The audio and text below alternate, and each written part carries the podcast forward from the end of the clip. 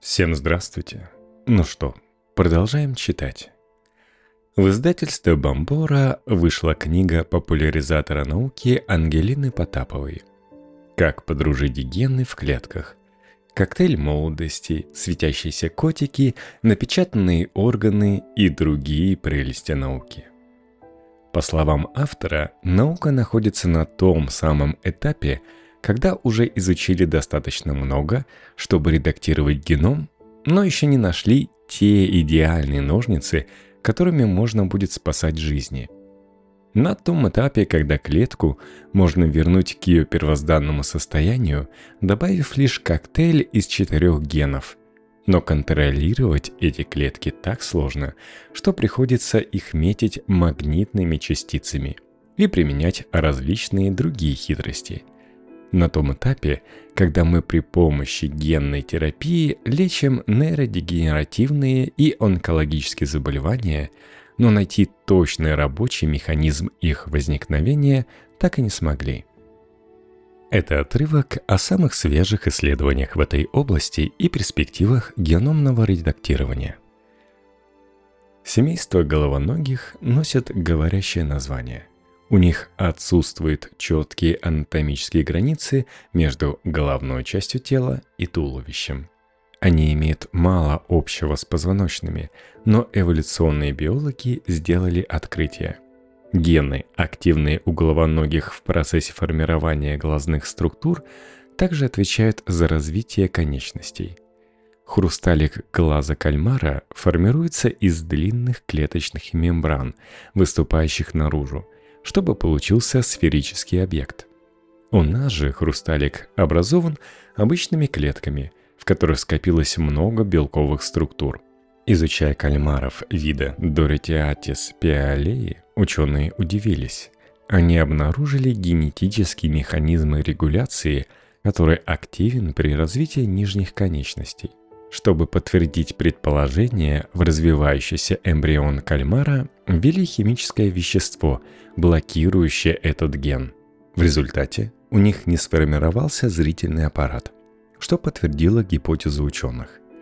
Мы часто слышим о том, что нервные клетки не регенерируют, но ученые уже не раз опровергали это суждение. И вот еще одно исследование, которое в очередной раз доказало, что способность к регенерации у нервных клеток все же есть. Нейробиологи из Калифорнийского университета в Сан-Диего сделали открытие. После повреждения нейроны способны обнулиться и вернуться в зародышевое состояние. Чтобы стать полноценным нейроном, им необходимо вырастить специфические приспособления. Аксоны – отростки, по которым передаются нервные импульсы. Здесь и начинаются трудности. В своих экспериментах ученые искали внешние факторы, необходимые для выращивания этих аксонов, чтобы вырастить нейроны целиком. Мышкам проводили трансплантацию стволовых клеток, запускающих регенерацию, и сделали неожиданное открытие. Эффективно восстанавливались те нейроны, у которых в геноме было повреждение гена Хантингтона. Некоторые изменения в этом гене могут вызывать одноименное смертельное дегенеративное заболевание мозга. При повреждении головного или спинного мозга нейроны плохо регенерируют. А вот периферические нервные клетки делают это чуть лучше. Так почему в центральной нервной системе такого не происходит? Исследователи Ельской школы медицины нашли 40 геномов, участвующих в подавлении регенерации отростков нейронов, аксонов. Отредактировав несколько генов, они смогли восстановить аксоны в глазах нейронных мышей, пораженных глаукомой. Один из отредактированных генов отвечал за регуляцию иммунного ответа. Устранив его влияние, биологи добились регенерации аксонов у нейронов. В дальнейшем предстоит выяснить, как такое редактирование может отразиться на остальном организме. Человеческий организм способен к регенерации, но в ограниченных размерах. Наша иммунная система не позволяет выращивать целые органы, но вот и другие позвоночные вполне способны к этому. Чтобы начать образование новых нейронов, клетки Мюллера вырабатывают белок, который блокирует доступ к ДНК – При отключении этого белка у мышей удалось получить производство нейронов сетчатки. Однако есть нюанс. Эволюция не просто так отключила нам механизмы регенерации. Вместо него мы имеем надежную иммунную защиту мозга. При блокировке этого белка иммунитет теряется. Поэтому рано говорить о возможности применения методики у человека. А еще рыбки могут выращивать себе целые плавники – в этом им помогает особая нуклеотидная последовательность в геноме, которую обнаружили биологи из Института медицинских исследований имени Стоуарса под руководством Алехандро Алварто. Способность к регенерации различается даже среди рыб. Костные рыбы могут регенерировать даже желудочки сердца и спинной мозг, в то время как другие виды не обладают такой особенностью, что уж говорить о млекопитающих. Алехандро Алварда решил понять, где заложены механизмы регенерации конкретно. Ученые взяли две группы рыб – Данио Рерио и Нотобранха фурсера. Считается, что разделение видов произошло около 230 миллионов лет назад. Исследователи сравнили активность генетических элементов методом CP9-SEC – Суть в том, что из генома выделяются только те последовательности, которые связаны с белками-метками активной ДНК. Чтобы найти нужную ДНК, связанную с этими метками, используют шарики, покрытые антителами к метке. В итоге все ненужное смывается, а важные последовательности секвенируют. Оказалось, совпадающих участков не так уж и много – это говорит о том, что механизм регенерации сильно изменился в ходе эволюции. Ученые выбрали один из общих генов и проанализировали его активность среди млекопитающих, у способной к регенерации каирской мыши и у домовой без такой способности. На основании другого исследования оказалось, что такой ген активен только у каирской мыши – также различия были не только в последовательности, но и в степени регуляции самих участков генов. Отключение энхансеров, регуляторных элементов или замена их на человеческие приводили к потере регенерации тканей. Вообще, рыбками Данио интересуются довольно часто. Их повышенная способность к регенерации дает почву для открытий.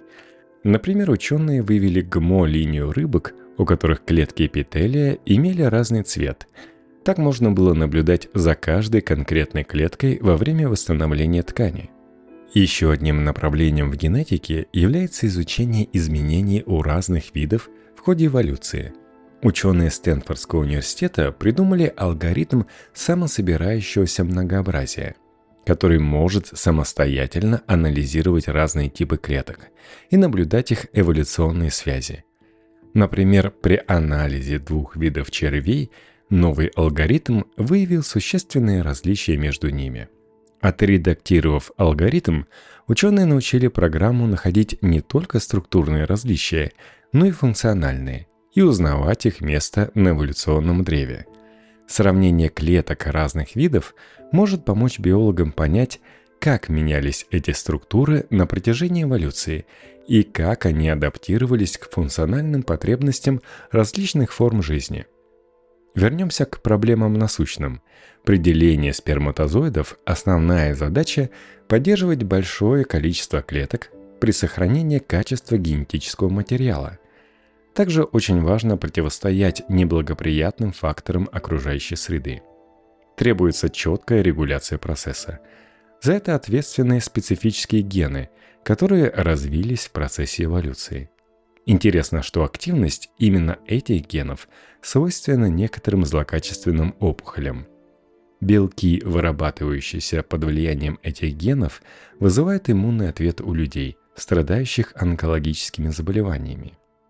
Их назвали раково-тестикулярными агентами – Клементина фон Тейсер вместе с коллегами взялась исследовать семейство генов мега. Их рассматривают в качестве онкомаркеров при диагностике раковых заболеваний. Для этого исследования ученые взяли культуры клеток и тканей человека и мышей и следили за специфическими периодами их активации.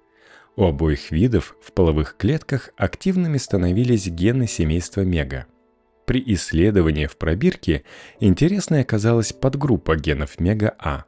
Частичное выключение этих генов приводило к нарушению деления клеток. Чтобы уточнить влияние этих генов, биологи вывели мышей с выключенными генами мега-А6 и мега-А8.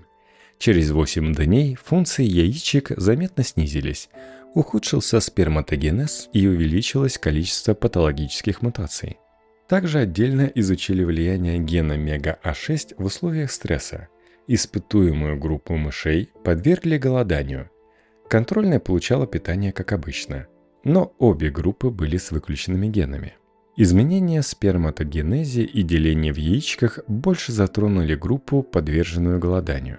Это означает, что влияние этих генов на деление сперматозоидов происходит при воздействии неблагоприятного фактора. В раковых клетках гены семейства мега-А нарушают системы клетки АМФК, фермент, который отслеживает и регулирует энергетический статус клетки, ФБФ – фермент, ограничивающий скорость образования глюкозы, которые распознают энергетический голод, клетка погибает, распадаются белковые структуры. По-видимому, гены исследуемого семейства контролируют работу АМФК, так как она подавляет синтез нуклеиновых кислот, белка и других необходимых молекул для создания новых клеток – и то же самое с ФБФ. Подавление его работы вызывает распад глюкозы и увеличение синтеза молекул АТФ. Напрашивается аналогия между сперматозоидами и опухолевыми клетками. Обоим нужны мощные энергетические ресурсы. Только гаметы используют этот ген правильно, активируя его в периоды стресса и голода, а раковые – для распространения опухоли – для изучения работы генетических механизмов частой исследовательской моделью становятся генно-модифицированные организмы и бактерии. В числе таких одноклеточные структуры под названием GCVI SYN 3.0. Как следует из названия, это третья версия, сделанная на основе предыдущих. Первую версию искусственных клеток получили в 2010 году. Для этого взяли клетки микоплазмы, бактерии бесклеточной стенки – убрали из ее ядра всю ДНК и заменили на новую, полностью искусственную. Имя им дали CVI SIN 1.0 в честь института Джорджа Крейга Вентера, где создали клетки. Геном имел длину около миллиона пар оснований и 901 ген. Для сравнения, геном человека состоит из более 3 миллиардов пар оснований. После исследователи уменьшали геном до такого набора, чтобы клетка могла нормально жить, так сказать, получали базовый набор. Количество генов снизили до 473, но делиться клетки не хотели. Для того, чтобы определить, какого именно сегмента не хватает, биологи стали сравнивать все варианты между первой и третьей версиями – в итоге нашли участок, удаление которого вызывало нарушение деления у обоих вариантов. В этом сегменте было 76 генов, которые последовательно проверяли, а затем смотрели на результаты. В итоге удалось определить 7 генов, необходимых для правильного деления, и добавить в клетки версии 3.0. Новый штамм назвали GCVI SYN 3.0 плюс 126 по номерам групп, которым принадлежали гены. Создание искусственных штаммов с высокой точностью помогает изучать клеточные взаимодействия и генные механизмы в лабораторных условиях. Ну и давайте еще раз о старении. Мы уже выяснили, что стволовые клетки прочно ассоциируются с молодостью и победой над старением. Я рассказывала о методе под названием репрограммирования, в ходе которой клетки тканей перемещаются в сторону стволовых и пытаются вызвать омоложение организма, но результаты можно наблюдать лишь в отдаленной перспективе. Исследователи из Института Гластета Цинхуа в Китае нашли интересный способ получения плюрипотентных клеток, когда исследователи активировали фактор Яманаки SOX2 или OCT4, взрослые клетки превращались обратно в стволовые. В новой работе ученые из США и Китая использовали для искусственного повышения активности данных факторов систему CRISPR активации на базе модифицированного неактивного белка CAS9. Данный белок используется не для редактирования, а как средство доставки активирующих или тормозящих белков к конкретному участку генома. Сначала в эксперименте специалисты активировали клетки фибробластов, используя два фактора Яманаки и три других фактора активации. Получили подтверждение, что повышается активность тех же участков генома, что и у стволовых клеток. Далее стали активировать их по одному и выяснили, что активация SOX2 обеспечивала превращение фибробластов в плюрипатентные клетки – Полученные клетки сохраняли свою плюрипотентность в течение 20 поколений. Активация фактора OCT4 также привела к превращению мышиных фибропластов в стволовые клетки. CRISPR-активация не новый способ активации дифференцировки обычных клеток в стволовые, но до этого эксперимента таких результатов добиться не удавалось. До сих пор ученые пытаются достигнуть лучших показателей превращения зрелых клеток в стволовые с помощью факторов Яманаки различными способами, а также отслеживать эти клетки и оценивать эффективность проводимых превращений. Вернемся к разговорам о вечной молодости. Джефф Безос и Юрий Мильнер, основатели стартапа Altos Labs, который направлен на продление жизни с сохранением ее качества – за основу эксперимента взяли как раз метод репрограммирования. По некоторым данным, он может не только остановить старение, но и сделать уже состарившиеся клетки моложе. Если кратко описать принцип работы метода, то он заключается в следующем.